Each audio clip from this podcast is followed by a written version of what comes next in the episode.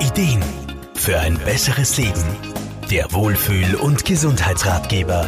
Die Corona-Pandemie verlangt uns allen schon eine ganze Weile einiges ab. Regeln, Maßnahmen und auch Verbote begleiten uns und machen den Alltag nicht gerade leichter.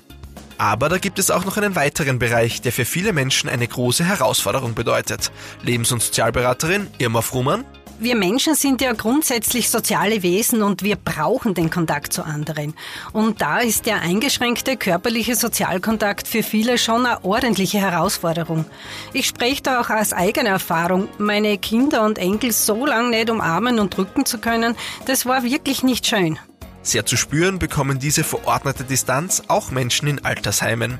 Sie müssen nämlich sehr lang auf Besuch ihrer Liebsten verzichten oder diese finden unter ganz besonderen Umständen statt, zum Beispiel hinter Plexiglasscheiben. Nicht zu vergessen die Besuche im Krankenhaus. Eine Person, eine Viertelstunde.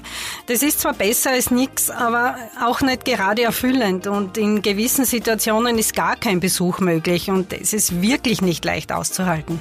Obwohl es die körperliche Nähe nicht ersetzt, Isolation und Einsamkeit sollten keine Chance haben.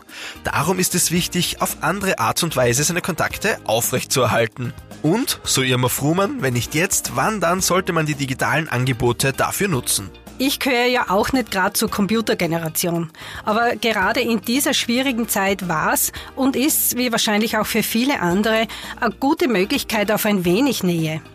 Auch wenn es nur am Bildschirm ist. Das vertraute Gesicht zu sehen macht ein Telefonat schon um einiges persönlicher und ja, auch herzlicher. Homeoffice, Homeschooling und Videokonferenzen haben es uns vorgezeigt. Wieso nicht all diese mediale Technik auch im privaten Bereich nutzen? Natürlich will der Umgang mit diesen Medien erst gelernt und geübt werden. Entweder man belegt diverse Kurse oder man nutzt das Wissen der Kinder, Nichten und Neffen. Und hat man die Scheu davor erst einmal abgelegt, ist es eine gute Alternative, mit seinen Lieben in Kontakt zu bleiben. In Zeiten wie diesen wichtiger denn je. Markus Koppatsch, Serviceredaktion. Der Wohlfühl- und Gesundheitsratgeber. Jede Woche neu